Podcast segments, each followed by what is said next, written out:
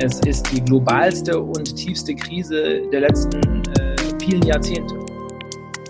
Gerade in den Zeiten von Corona äh, die beste Weise, gegen Verschwörungstheorien vorzugehen, dieses Virus so gut wie möglich zu besiegen. Äh, jemand wie Herr Trump sagt seit drei oder vier Jahren, die Globalisierung sei eine große Gefahr. Wir müssten die Grenzen schließen. Wir brauchen ein Wir-Gefühl, wir brauchen ein Zusammenhörigkeitsgefühl in Deutschland. Die Grünen können nicht die Lösung sein, wie wir der AfD die Wähler abjagen. Und das äh, haben Viktor Orban und Marine Le Pen und Jair Bolsonaro alle gemeinsam. Streitbar extra. Ja, hallo und herzlich willkommen einmal mehr bei Streitbar, dem liberalen Debatten-Podcast der Friedrich-Naumann-Stiftung für die Freiheit.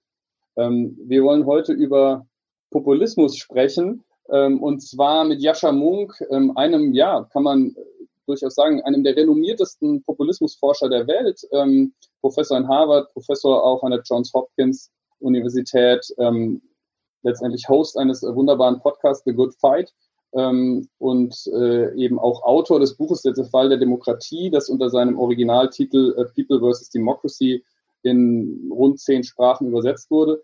Ähm, wunderbar, dass das heute geklappt hat. Hallo, lieber Jascha. Hallo, freut mich sehr. Und schöne Grüße in die äh, Staaten. Wir machen das wieder von Homeoffice zu Homeoffice, natürlich ähm, auch den derzeitigen Umständen geschuldet. Ähm, Jascha, gleich mal der Einstieg. Ähm, Populismus, was ist das überhaupt? Mit was konfrontiert uns der Populismus? Welche Fragen stellt uns der Populismus in Zeiten von Corona, aber auch darüber hinaus? Ähm, also der Populismus an sich äh, ist als Begriff sehr oft missbraucht, äh, so wie viele andere politische Begriffe auch ähm, wird das ein bisschen zu wild äh, durch die Landschaft äh, geworfen. Aber es gibt durchaus einen kohärenten Kern des Populismus. Populisten sind Politiker, die sagen, der einzige wirkliche Grund, warum wir heute Probleme haben, ist, dass die politische Elite korrupt ist, dass sie sich mehr um verschiedene Außenseiter oder äh, spezielle Interessen, Machtinteressen schert als um echte Bürger. Äh, und um diese Probleme zu lösen, brauchen wir jetzt also jemanden, der wirklich für das Volk spricht und diese Probleme alle ganz einfach löst. Ähm, und was daran charakteristisch ist, ist genau äh, diese Behauptung, äh, alleine für das Volk zu sprechen. Es ist nicht nur die normale demokratische Behauptung, dass ich in der Opposition vielleicht einen besseren Job machen würde, als die Regierung es momentan tut, dass mir mehr Menschen mit mir übereinstimmen, dass meine Werte vielleicht für das Land ein bisschen besser passen. Das ist normale demokratische Politik aber Populisten sagen, ich und ich alleine spreche für das Volk und äh, wenn Sie mit mir nicht einer Meinung sind, dann ist das keine legitime Meinungsverschiedenheit, sondern äh, dann sind Sie eben ein Verräter des Volkes, Sie wollen das Volk untergraben, ähm, äh, Sie sind überhaupt nicht legitim. Äh, äh, und das äh, haben Donald Trump und Viktor Orban und Marine Le Pen und Jair Bolsonaro alle gemeinsam. Also da gibt es ein, eine gemeinsame Basis ähm, die, ich meine, diese, diese Methodiken sind ja nicht ganz neu, ähm, wenn man sich das anschaut. Ähm, solche Versuche gab es immer. Man findet immer auch mal Bücher von vor 100 Jahren, wo diese Methoden eigentlich schon beschrieben sind. Ähm, insofern ist ja die Frage, warum wir jetzt gerade in den letzten Jahren so einen ähm, populistischen Moment erleben, warum äh, eben rund um den Globus diese Erzählungen ähm, so erfolgreich geworden sind. Kann man da auch eine Antwort geben, die für alle oder für die meisten Fälle gilt? Ähm, richtig, das ist die Grundfrage. Also warum sind äh, die liberalen Demokratien viele Jahrzehnte so stabil gewesen? Äh, warum waren die Parteiensysteme viele Jahrzehnte relativ stabil? Und warum haben wir in den letzten fünf Jahren äh, eine so schnelle, eklatante äh, Veränderung in diesen Systemen erlebt? Und warum sehen wir in sehr vielen Ländern, äh, wie im Extrembeispiel in Ungarn, äh, eine Gefahr für die Demokratie, ein, eine Bewegung von der Demokratie weg und hin zu Diktaturen oder zu viel autoritären, autoritäreren Regierungsformen. Ähm, ich glaube, da müssen wir zunächst einmal nach Unterschieden zwischen der Vergangenheit und der Gegenwart fahnden. In meinem Buch sage ich, dass es davon drei besonders wichtige gibt. Das erste ist die Stagnation des wirtschaftlichen Levels für viele Bürger. Äh, die einmal äh, das Gefühl hatten, es ginge ihnen viel besser als ihren Eltern und ihren Kindern würde es noch einmal viel besser gehen. Äh, das ist mittlerweile für viele Menschen nicht mehr der Fall. Sie haben das Gefühl, mir geht es nicht viel besser als meinen Eltern und meinen Kindern wird es wahrscheinlich noch mal schlechter gehen. Äh, zweitens die großen äh, kulturellen und durchaus auch demografischen Veränderungen, die wir in vielen Teilen der Welt sehen und die Weise, auf die das äh, eine äh, bestimmte Position in der sozialen äh, Hierarchie für Gruppen unterminiert. Das bedeutet, wir sehen, dass besonders Menschen, die das Gefühl haben, vor 30 Jahren war ich wer und heute bin ich nicht mehr wirklich wer, für Populisten stimmen. Mhm. Und drittens ist es natürlich das Aufkommen der digitalen Medien, der sozialen Medien, und die Weise, auf die es das, äh, auf die sie es Populisten viel einfacher macht, äh, gegen etablierte Parteien, aber auch gegen die Demokratie selbst, die Leute zu, zu anzuheizen und zu echauffieren. Ähm, und wenn man diese drei Veränderungen zusammennimmt, dann wird daraus ein sehr gefährlicher Cocktail, mhm. der vieles der letzten Jahre erklärt. Ähm, ein Versprechen der Populisten ist ja immer auch so dieses gefühlte, das Versammeln am Lagerfeuer wieder. Ähm, wir bringen euch zusammen, ähm, wir homogenisieren das Zusammensein irgendwo wieder, ähm, was eben in der Regel auch heißt, wir schließen Grenzen, ähm, wir reden über kleinere Gruppen, nicht jeder darf dazugehören. Ähm, jetzt ist ja wirklich die aktuelle Situation, die wir erleben, ähm, eigentlich genau das. Also die Grenzen weltweit werden geschlossen, die Globalisierung kommt zu einem Halt ähm, die Leute werden zurückgeworfen auf äh, Familienstrukturen, auf Kleingruppen. Ähm, kann man jetzt sagen, äh, die Populisten äh, sitzen jetzt zu Hause und sind total glücklich, dass das jetzt auf diesem Weg durchgesetzt wurde? Um, naja, es ist äh, etwas erstaunlich. Also wenn mir jemand vor drei Monaten den Auftrag gegeben hätte, mir ein politisches Großereignis zu überlegen, dass die Narrative der Populisten und gerade der Rechtspopulisten äh, extrem gut bestätigt, ähm, hätte ich es nicht einfach gefunden, ein besseres Beispiel mir auszudenken als diese Corona-Krise. Mhm. Äh, jemand wie Herr Trump sagt seit drei oder vier Jahren, äh, die Globalisierung sei eine große Gefahr. Wir müssten die Grenzen schließen. Äh, China ist äh, äh, für die Welt gefährlich. Ähm, äh, ich glaube nicht, dass all diese drei Aussagen jetzt bestätigt worden sind, aber es ist natürlich einfach äh, in der Corona-Krise zu sagen, na, schaut mal, das stimmt doch alles. Und doch sehen wir paradoxalerweise, dass sehr viele Populisten ähm, äh, das Virus sehr lange äh, heruntergespielt oder vollkommen geleugnet haben. Dass sie es also nicht geschafft haben, äh, auf dieses Virus äh, so zu reagieren, dass es ihre Behauptungen bestätigt. Mhm. Ähm, ich glaube nicht, dass wir dieses Rätsel ganz geklärt haben, aber es hat etwas damit zu tun, ähm, äh, in den USA zum Beispiel, dass Herr Trump sehr darauf hofft, im November, wenn er wieder zur Wiederwahl steht, eine brummende Wirtschaft zu haben und deshalb äh, gehofft hat, dass äh, das Verkennen dieses Virus, äh, sich zu verweigern, Leuten zu sagen, sollen zu Hause bleiben, äh, irgendwie eine wirtschaftliche Krise abwenden könnte. Äh, das hat sich sehr schnell als Trugschluss erwiesen und jetzt ist er langsam dabei, seinen Tenor doch äh, deutlich zu ändern. Mhm. Ähm, äh, aber das ist etwas spät. Könnte es nicht auch sein, also mir kommt es immer so vor, dass Populisten letztendlich auch immer ein Feindbild brauchen und zwar in der Regel Menschengruppen als Feindbilder. Also ähm, die Bedrohung von außen, ähm, egal ob das jetzt andere Staaten sind, also in Amerika so dieses China-Thema ähm, oder eben äh, Personengruppen, Migranten beispielsweise, ähm, Juden natürlich, die typischen Verschwörungstheorien, die irgendwie einen bedrohen. Jetzt kommt so ein Virus, jetzt kommen eben nicht Menschen, sondern ein Virus. Äh, kann das sein, dass das einfach nicht in das Weltbild gepasst hat? Haben die vielleicht einfach ihre Chance an der Stelle nicht erkannt, weil es nicht zu dem gepasst hat, was sie immer erzählt haben?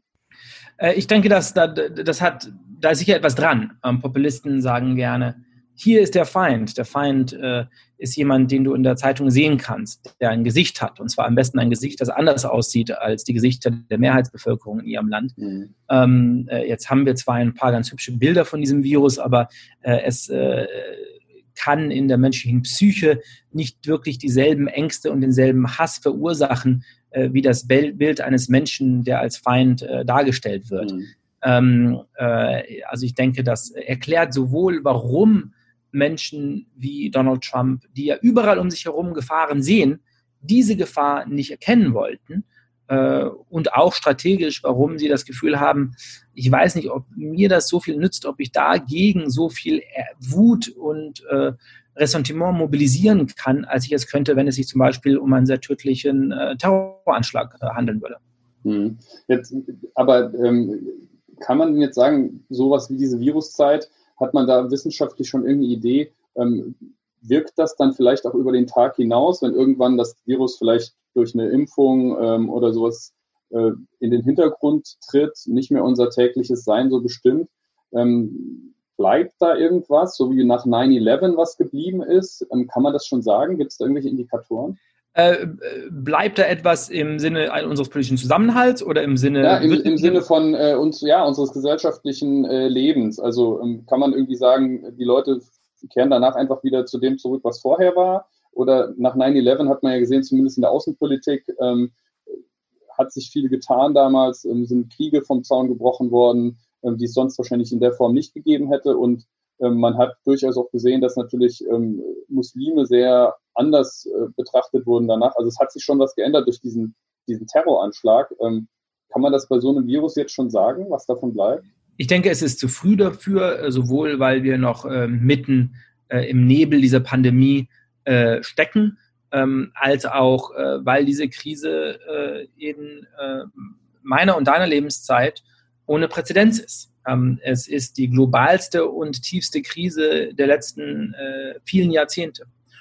Äh, und insofern äh, haben wir keinen, kein gutes historisches Beispiel, wo wir sagen können, ja, das ist ein bisschen wie 1993 und äh, so ähnlich wie 93 passiert jetzt dies und das. Ähm, äh, trotzdem würde auch ich denken, 9-11 ist äh, ein äh, naheliegender Anknüpfpunkt. Äh, und was wir nach 9-11 gesehen haben, ist, dass sich äh, sehr viele Dinge ein bisschen verändert haben und ein paar Sachen sehr stark mhm. verändert haben. Das bedeutet, wie du angesprochen hast, bei Themen Außenpolitik, bei den Befugnissen der Sicherheitsapparate des Staates, äh, sicherlich auch äh, bei den Beziehungen zwischen Muslimen und Nicht-Muslimen äh, hat sich viel verändert. Äh, aber auch wenn die Leute in den Tagen nach 9-11 gesagt haben, jetzt werden wir vielleicht keine Großveranstaltungen mehr haben oder das öffentliche Leben wird sich verändern, New York wird sich nie mehr wie New York anfühlen, äh, äh, sind diese Voraussagen nicht eingetreten. Ähm, äh, Leute sind genauso viel in Restaurants und in, in, Fußballstadien gegangen. Die Straßen von New York waren genauso äh, belebt. Äh, das Leben in der Stadt äh, fühlt sich heute nicht äh, äh, permanent durch 9-11 verändert an. Ich denke, so ähnlich könnte es, und das ist noch spekulativ, aber so ähnlich könnte es auch nach der Corona-Krise aussehen, dass sich hoffentlich unser öffentliches Gesundheitssystem stark verändern wird. Dass Menschen vielleicht anfangen werden, äh, Masken zu tragen, wenn sie ein bisschen äh, erkältet sind oder wenn sie irgendwie ein paar Symptome einer Krankheit haben. Mhm. Äh, dass wir uns vielleicht in zehn Jahren nicht mehr die Hand geben werden als normaler Teil unseres sozialen Rituals. Das sind alles große Veränderungen. Aber was ich mir nicht vorstellen kann, was jetzt von vielen Menschen gesagt wird, ist, dass Leute nicht mehr in den Urlaub fliegen werden, dass Leute nicht mehr ins Restaurant gehen, dass Leute nicht mehr ins Café gehen. Ähm, äh, das wird alles, sobald äh, es eine Impfung gibt, sobald die akute Krise vorbei ist, relativ schnell zur Normalität wieder übertreten.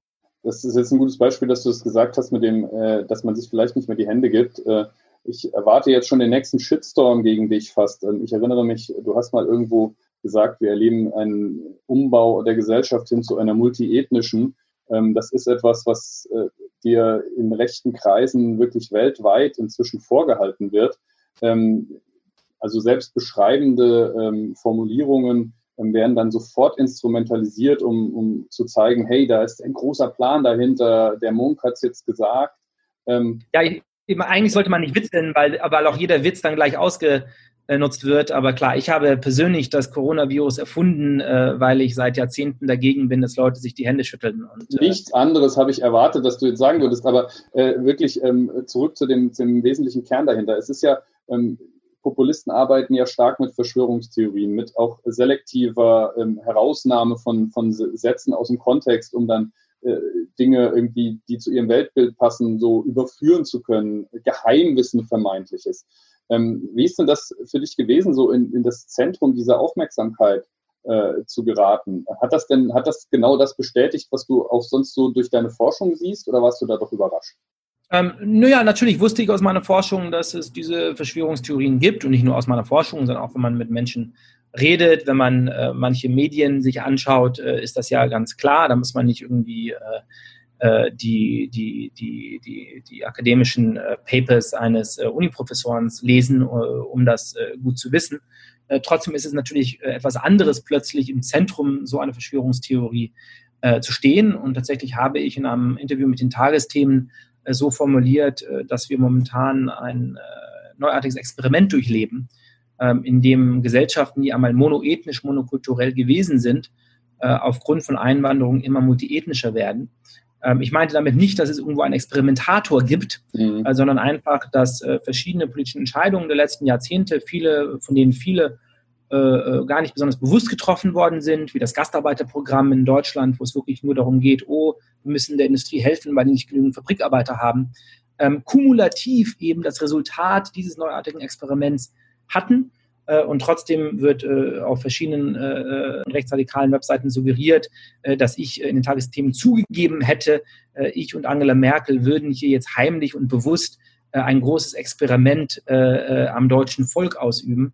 Ähm, das ist natürlich abstrus, macht einen dann zum Teil durchaus Angst, wenn dann auch die eine oder andere Morddrohung im, mhm. in der E-Mail-Inbox landet ähm, äh, wenn man auf äh, einschlägigen äh, Webseiten der Neonazis wie dem Daily Stormer äh, äh, beschrieben wird.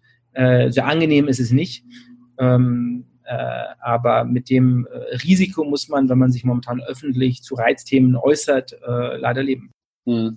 Also, da steckt natürlich auch, der Populismus ist ja sehr wissenschaftsfeindlich natürlich in weiten Teilen. Ähm, höchstens selektiv wird Wissenschaft für sich genutzt. Ähm, das steckt natürlich da auch mit drin. Jetzt erleben wir gerade ja eine Zeit, zumindest in Deutschland, ich weiß gar nicht, wie genau das in Amerika ist, wo Wissenschaft ähm, auf einmal sehr hohe Aufmerksamkeit bekommt und auch ähm, die, so die Virologen in Deutschland im Fernsehen sehr positiv wahrgenommen werden. Ähm, ist also vielleicht keine gute Zeit für Populisten. Ähm, was kann man denn tun als liberale Gesellschaft, um diesen äh, dieses antiwissenschaftliche, diesen antiwissenschaftlichen Impuls, den doch relativ viele Menschen haben, jetzt vielleicht über diese Corona-Zeit hinweg, ähm, ja, zurückzudrängen, ähm, Wissenschaft wieder nach vorne zu bringen, wissenschaftliches Denken wieder nach vorne zu bringen, als Basis auch der liberalen Demokratie. Ne? Also es gibt natürlich ein paar Dinge, die wir machen können. Äh, ähm, also äh, zum Beispiel diese ähm, äh, Theorien nicht zu wiederholen, also auch nicht zu wiederholen, indem man sagt, es stimmt nicht das, ähm, äh, äh, den Fehler machen. Also habe ich eigentlich gerade alles falsch gemacht. Naja, also ich denke, die Leute, die jetzt irgendwie hier diesen Podcast hören, sind wahrscheinlich für Verschwörungstheorien nicht besonders anfällig. Hoffen Aber gerade wenn es um Massenmedien geht, ähm, äh, ist das eben oft ein Fehler, dass man zuerst die Theorie, also so und so hat gesagt, äh, mhm. und dann kommt irgendwo der Satz, ja, aber dafür gibt es keine äh, Indizien. Ähm, bis dahin hat sich das aber schon im Kopf von jemandem ein bisschen festgesetzt. Also es gibt so verschiedene äh, Hinweise von äh, Professoren, die sich wirklich damit auseinandersetzen, wie man kommunizieren soll. Ich denke, das Wichtigere ist aber was anderes. Das Wichtigere ist, dass Menschen dann zu Verschwörungstheorien neigen, wenn sie kein Vertrauen in ihre Institutionen haben, wenn sie das Gefühl haben, dass die Mächtigen sehr weit von ihnen entfernt sind äh, und sie um ihre Interessen nicht wirklich scheren und wenn in der Welt viel Schlechtes geschieht, über das sie keine Kontrolle haben. Und dann wird es natürlich ähm, äh, um einiges verführerischer zu sagen, na, dafür muss es doch irgendeinen Grund geben. Und der Grund ist halt, dass da irgendwie äh, zwölf schlimme Menschen irgendwo im Hintergrund die Fäden ziehen. Das bedeutet, was ist äh, die beste Weise, Verschwörungstheorien zu bekämpfen? Es ist soziales Vertrauen aufzubauen, es ist, dass Politiker äh, die Nähe zu den Menschen suchen, dass wir äh, Zivilinstitutionen aufbauen, äh, die als äh, Kit zwischen den Menschen und äh, Institutionen wie der Politik äh, funktionieren kann. Äh, und vor allem ist es gut, mit Problemen und mit Ausnahmesituationen umzugehen. Und deshalb ist es gerade in den Zeiten von Corona die beste Weise, gegen Verschwörungstheorien vorzugehen, dieses Virus so gut wie möglich zu besiegen äh, die Todesfälle so gut wie möglich zu limitieren, äh, den Schaden für die Wirtschaft so gut wie möglich zu begrenzen. Ähm, jetzt bist du natürlich ähm, als Populismusforscher auch jemand, der unheimlich gut das Phänomen beschreiben kann. Jetzt ist allerdings die Frage, gibt es eigentlich auch sowas wie einen internationalen Vergleich von, von ähm, ja, dem Kampf gegen den Populismus? Gibt es also Beispiele, ähm, die du im Kopf hast, die du mit uns teilen würdest, ähm, wo dieser, dieses populistische Denken und Handeln ähm, extrem gut gekontert wurde aus Reihen der Politik, der liberalen Politik oder der Zivilgesellschaft? Ja, besonders viele gute Beispiele dafür gibt es leider nicht, denn in den meisten Ländern äh, sind die Populisten an den Wahlurnen recht erfolgreich, werden oft auch wiedergewählt. Ähm, äh, ein paar Beispiele gibt es trotzdem, wenn man sich zum Beispiel die Bürgermeisterwahl in Istanbul anschaut. Ja. Ähm, äh, und Istanbul ist anders als viele europäische Städte ähm, äh, äh eine Mini-Version des ganzen Landes auf eine bestimmte Weise. Man hat also auch in Istanbul sehr viele religiöse, sehr viele konservativere Menschen, sehr viele Menschen, die bis vor kurzem in kleineren Städten oder auf dem Land in der Osttürkei gelebt haben.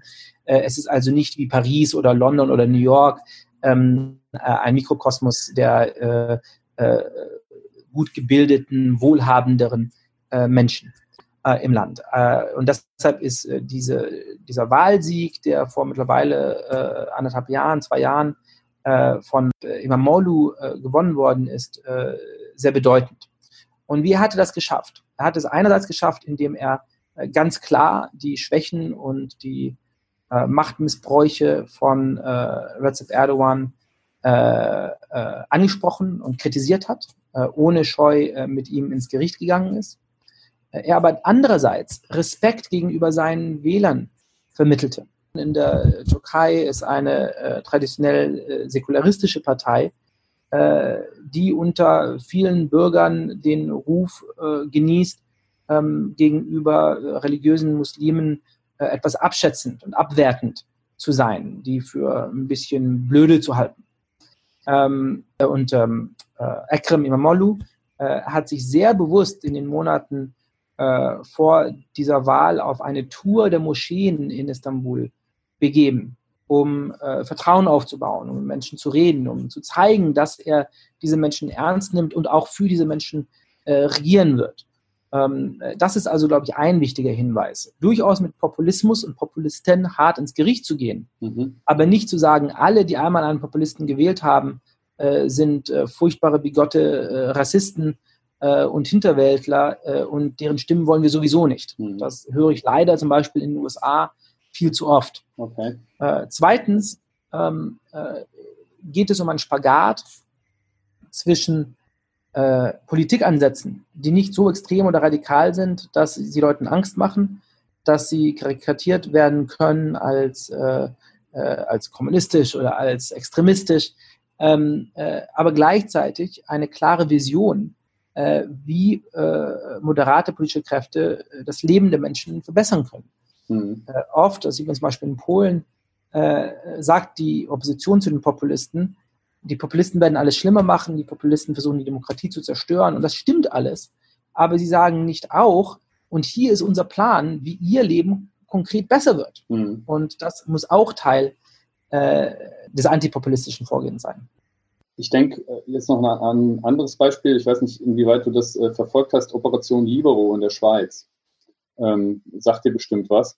Ähm, was ich dort sehr interessant fand, war, dass ähm, das ist ja eine, ja, wenn man, also eine, junge Menschen aus dem äh, linksliberalen Spektrum, wenn man so will, die sich eben der rechtspopulistischen SVP da entgegengestellt haben, eben auch gerade ähm, bei den Volksentscheiden, auch bei Volksentscheiden, wo man das Gefühl hatte, das ist eigentlich schon gelaufen zugunsten der SVP, und die haben tatsächlich so ein bisschen den, ja, den Richtungswechsel, den Turnaround hinbekommen, indem sie ähm, angefangen haben, eben auch um die Symboliken des schweizerischen Nationalstaats ähm, mit der SVP zu kämpfen. Also ohne selbst populistisch zu werden oder nationalistisch zu werden, haben sie eben gesagt, was ist denn eigentlich schweizerisch? Das, was die SVP macht, ist doch eigentlich unschweizerisch. Sie haben auch mit dem Schweizer Kreuz in ihrer äh, in ihren Plakaten und, und, und online ähm, gearbeitet. Also was, was man jetzt eher tatsächlich eben von rechts kennt, ja, die Vereinnahmung von Nationalsymbolen. Ähm, das passt für mich so ein bisschen zu dem, was du gerade ähm, gesagt hast, äh, mit Blick auf die Türkei, dass da jemand ähm, nicht selbst Populist geworden ist, aber das Feld zumindest bespielt hat. Ähm, trifft das den Kern? Ich, absolut. Ähm, äh, ich sage es zuerst in, mit Kamala Harris und dann sage ich es in meinen eigenen Worten. Äh, Kamala Harris, die Präsidentschaftsbewerberin der Demokraten, die äh, äh die Nominierung natürlich nicht gekriegt hat, aber äh, als aussichtsreiche Kandidatin für das Amt der Vizepräsidentin gilt. Es kann gut sein, dass Joe Biden sie dafür auswählt. ähm, hat den schönen Satz gesagt, einmal sie zeigte auf die amerikanische Flagge und sagte, that's our flag, don't let them take it away from us. Das ist unsere Fahne. Lasst, überlasst sie nicht ihnen, erlaubt es ihnen nicht, sie uns wegzunehmen. Mhm. Äh, das spricht in, in der Sprache meines Buches für einen inklusiven Patriotismus oder selbst einen inklusiven Nationalismus, äh, der sagt, äh, wir brauchen ein Wir-Gefühl, wir brauchen ein Zusammengehörigkeitsgefühl in Deutschland. Wir müssen betonen, was wir miteinander gemeinsam haben. Und das bedeutet vielleicht auch, dass man die Fahne der Bundesrepublik mit Stolz wenkt. Aber es muss natürlich betont werden, dass unsere Vorstellung davon, was Deutschland bedeutet oder was die USA bedeuten, eine moderne ist. Dass natürlich jemand, der mit Vornamen Ali oder Pratap heißt, genauso Deutscher sein kann wie jemand, der Christoph heißt. Mhm. ähm, dass äh, Deutsche natürlich alle möglichen Hautfarben, alle möglichen Religionszugehörigkeiten haben können.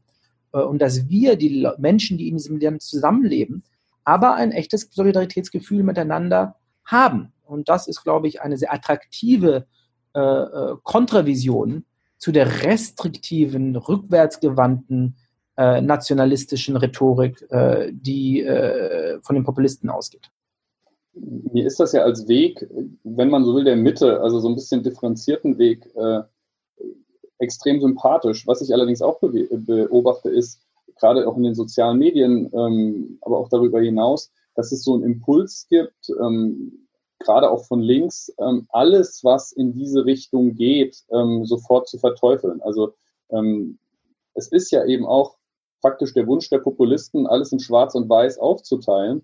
Und ich habe das Gefühl, dass viele, die wirklich von Herzen antipopulistisch eigentlich sind, also ich möchte das da niemandem was Negatives oder was Böses unterstellen, aber doch in diese Falle tappen, indem sie ähm, dieses, dieses Bedürfnis vielleicht auch national, nach nationalen Symbolen, ähm, nach nationalen Persönlichkeiten, hinter denen man sich versammeln kann, ohne dass es eben Nationalisten sein müssen, dass sie das negieren und eben alleine den Versuch, auch eine moderate Ausgestaltung dieses, dieser Idee zu finden, schon, schon äh, wirklich brutal ablehnen und auch ja, man wird ja auch dafür dann schon beschimpft. Äh, absolut. Und äh, das ist, glaube ich, ein Fehler. Ich habe das zum Beispiel erlebt, als ich, also ich erlebe das oft auf Twitter, wenn ich Sachen sage, die amerikanischen Linken nicht gefallen. Aber ich habe das auch erlebt äh, in einer Reportage für die BBC, wo ich dem alten Eisernen Vorhang entlang gefahren bin und landete dann in Graz, äh, äh, wo zu der Zeit die FPÖ noch mit in der Regierung saß ähm, und auch weiterhin eine hohe äh, Beliebtheit genießt. Ähm, und dann ging ich zu den äh, sehr herzlichen, sehr äh, engagierten Menschen, die äh, Demonstrationen gegen die Regierung organisierten. Und in deren Raum, wo sie sich trafen, waren Schilder und Poster, auf denen stand No Borders, No Problem, keine Grenzen, kein Problem. Mhm. und das ist eben ein Beispiel dafür, wenn man der AfD gegenüberkommt mit, wir können eine sehr humanitäre Politik haben, in der wir trotzdem unsere Bevölkerung beschützen und dafür sorgen, dass wir natürlich eine Auswahl davon haben, wer in das Land reinkommen darf und wer nicht. Und wenn die Leute einmal hier sind, dann begrüßen wir sie herzlich und äh, behandeln sie sehr gut. Mit solchen Argumenten kann man die gegen die AfD gut aus, durchaus gewinnen. Aber wenn man äh, die Bürger vor eine Wahl stellt, die unmenschlichen äh, Vorschläge der AfD umzusetzen oder überhaupt keine Grenzen zu haben, ja. äh, dann wird die AfD eben leider gewinnen. Das gilt übrigens auch für manche äh, politisch moderatere Kräfte. Also äh, Libero äh, ist ja nicht unbedingt weit links angesiedelt. Auch eine österreichische Partei wie die NEOS sind ja eher moderat in der Wirtschaftspolitik und anderen Dingen. Ähm, aber sie werden nur begrenzt den Populisten die Wähler äh, herausjagen. Denn sie haben äh, äh, im Großen und Ganzen eine Wählerschaft, die hochgebildet ist, die urban ist, die sehr weltoffen ist, äh, so wie die Grünen in Deutschland. Und wir brauchen die Grünen als Gegenstimme äh, zu der AfD. Wir brauchen die Grünen, äh, um auch in vielen humanitären äh, Bereichen sehr klar äh, äh, ihre Meinung zu formulieren. Aber die Grünen können nicht die Lösung sein, wie wir der AfD die Wähler abjagen. Denn es gibt in Deutschland herzlich wenige Leute, die bei der nächsten Landtagswahl oder bei der nächsten Bundestagswahl äh, am Überlegen sind, wähle ich jetzt die Grünen oder wähle ich die AfD. Und insofern muss es da eine Art von Arbeitsteilung geben, mhm. äh, wo es durchaus die äh, Stimmen geben kann, die sagen, äh, Nationalismus ist vollkommen schlecht und von mir aus sind Grenzen schlecht. Äh, und das deckt einen Teil der Bevölkerung ab und äh, kann ein bisschen Gegenstimmung zur AfD machen. Das mag bis zu einem bestimmten Punkt produktiv sein. Aber die große Frage ist, und deshalb komme ich auch gerne auf diesen Podcast, obwohl ich selber nicht äh, äh mich bei der äh, FDP engagiere oder sowas. Wir sind ja auch bei der Friedrich-Naumann-Stiftung, nicht bei der FDP. Richtig, richtig. Äh, aber die haben ja doch eine bestimmte Beziehung zueinander. Aber mir geht es nur darum zu sagen, äh, das ist eine sehr wichtige Frage, wie äh, Parteien wie die FDP oder auch die CDU, CSU es schaffen können, Menschen, die Mitte rechts stehen oder die auch tiefkonservativ sein mögen, anzusprechen. Menschen, die von mir aus auch vor Einwanderung, auch vor äh, Flüchtlingen äh, manchmal gewisse Ängste haben können, wie man die ansprechen kann, wie man sie beruhigen kann, wie man ihre Werte äh, politisch repräsentieren kann, ohne dem Populismus nach dem Mund zu plappern, ohne äh, mit den Populisten äh, zu kooperieren, so wie es manche Menschen auch innerhalb der FDP anscheinend machen wollen. Äh, das ist für mich eine, eine entscheidende Frage. Und da muss der FDP und da muss der CDU, CSU eine große Rolle zukommen. Denn wenn die Wahl nur zwischen AfD und Grünen ausfällt, werden sich viele Menschen leider für die AfD entscheiden. Ähm, ich habe immer auch diese äh, Überlegungen, wenn es um äh, den Vorsitzenden oder die Vorsitzende äh, der CDU geht. Ähm, ich persönlich stehe eher Mitte links, ähm, äh, kommt ein bisschen aufs Themenfeld an, aber da komme ich zumindest politisch her. Ähm, und ich, ich kriege ein bisschen Angst, wenn die CDU eine Vorsitzende hat, äh, die bei all ihren Fehlern, und ich habe Angela Merkel immer wieder äh, öffentlich auch scharf kritisiert, äh, mir durchaus sympathisch ist und deren Werte ich äh, durchaus äh, für mit den meinen bis zu einem bestimmten Grade vereinbar halte. Ähm, das ist ein Problem, denn ich bin nicht in Versuchung, die AfD zu wählen. Es gibt aber durchaus Menschen in Deutschland, die unter Versuchung stehen, für die AfD zu wählen. Und ob jemand, der mir trotz aller Kritik dann doch so sympathisch ist wie Frau Merkel, diese Menschen gut ansprechen kann, weiß ich nicht. Also ich höre daraus ein ähm, Plädoyer dafür, Pluralismus, also auch wirklich Pluralismus zuzulassen. Ähm, ich glaube, dass es eben auch dann wichtig ist, dass äh, auch Menschen unterschiedlicher Meinung, äh, die sich aber klar im demokratischen Spektrum bewegen, ähm, ja, einander zumindest ihre äh, Existenzberechtigung nicht absprechen. Ähm, das ist, glaube ich, auch was, was ein, häufig ein bisschen zu kurz kommt. Also ich, ich denke immer, wenn man sprachlich äh, auf einen anderen Demokraten so einhackt wie auf einen äh, Populisten oder Rechtsradikalen oder von mir aus auch Linksradikalen, ähm, äh, dann, dann geht die Differenzierung auch äh, verloren, die man zwischen anderen demokratischen Meinungen und Feinden der Demokratie ähm, machen sollte, oder? Ja, absolut richtig. Also wir sehen das ja auch zum Teil in den USA, wo äh, nicht so sehr Bernie Sanders selbst, aber viele seiner Anhänger äh, behaupten, es gebe keinen echten Unterschied zwischen Joe Biden und Donald Trump. Das ist absurd. Das ist absurd, wenn man sich anschaut, äh, was sie in ihrem Leben gemacht haben und es ist absurd, wenn man sich anschaut, äh, was sie in dieser Wahl fordern. Äh, und doch ist, es, ist dieser Purismus äh, eine sehr verlockende Geste, zu sagen, entweder du stimmst mit mir überein oder du bist ein böser Mensch. Ähm, es gibt durchaus böse Menschen, es gibt durchaus Menschen, die für unser demokratisches System gefährlich sind. Ähm, aber nur weil jemand mit mir nicht übereinstimmt, nur weil ich äh, äh, mit äh, einem Menschen leidenschaftliche Meinungsunterschiede zu wichtigen Themen habe, mhm. heißt es nicht, dass diese anderen Menschen nicht legitim seien äh, oder für unsere Demokratie gefährlich sein. Ähm, ein Beispiel dafür äh, ist sicherlich äh, die Frage der Einwanderung. Ich denke, es gibt, ich bin für relativ äh, offene, relativ liberale äh, äh, Gesetze bei der Einwanderung. Ich denke, Deutschland kann gerade was Hochqualifizierte angeht, sehr viel davon gewinnen, wenn wir weiter viel Einwanderung haben, in bestimmten Kategorien auch mehr Einwanderung haben. Ähm, aber ich äh, halte es auch für demokratisch legitim, darüber verschiedene Meinungen zu haben. Und anstatt zu sagen, wenn jemand weniger Einwanderer will, dann muss der ein Rassist sein, äh, halte ich es für äh, viel äh, zweckdienlicher, darüber eine offene demokratische Debatte zu haben. Mhm. Äh, in dieser Debatte würde ich zum Beispiel für mehr Zuzug von äh, hochqualifizierten Einwanderern werben. Mhm. Aber falls eine Mehrheit der Bevölkerung da anderer Meinung ist, dann ist das legitim und dann sollten wir diese Gesetze eben, bis wir es schaffen, die Menschen von dieser Meinung zu überzeugen, nicht durchsetzen. Also stürzen wir uns in den Diskurs der Demokraten.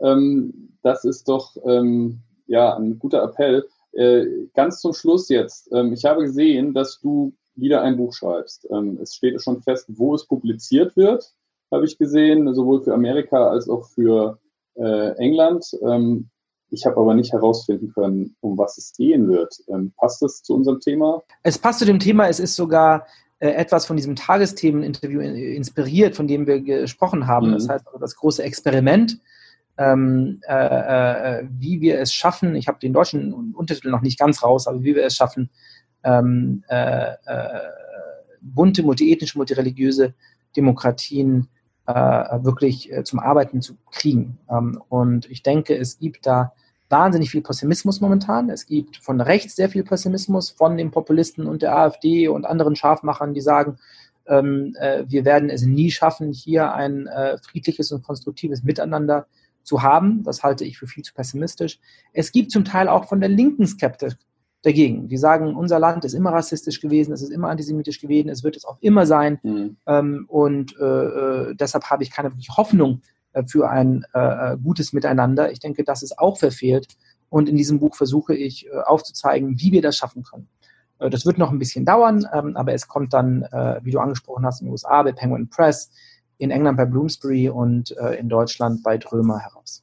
Ja, wir werden das im Blick behalten. Ich kann dir nur sagen, für mich als Liberalen, ich glaube tatsächlich, ähm, dass das gehen wird. Ähm, ich glaube, dass es eben kein Selbstgänger ist, aber ich glaube, ähm, weiterhin, dass die liberale Gesellschaft auch in der Lage ist, ähm, Menschen, die immer unterschiedlicher sind, ähm, viele unterschiedliche Individuen, ähm, die eben auch vielschichtig sind, äh, ja, unter einem Dach zu integrieren ähm, und äh, in demokratischen Prozessen auch gute Kompromisse ähm, zu finden.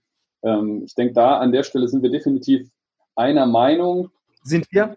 Und ähm, wunderbar, das ist doch schön äh, am Schluss haben wir ähm, Einigkeit herstellen können, zumindest an diesem Punkt. Ähm, und ich möchte jetzt einfach auch äh, beste Grüße schicken nach Washington, wo du momentan bist. Danke sehr. Wir kommen jetzt hier zum Schluss. Ich sage Dankeschön, Jascha Munk, bleib gesund. Und das gilt natürlich genauso für alle, die uns heute zugehört haben in diesen besonderen Zeiten, aber auch danach.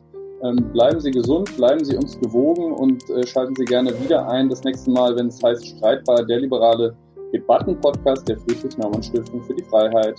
Vielen Dank.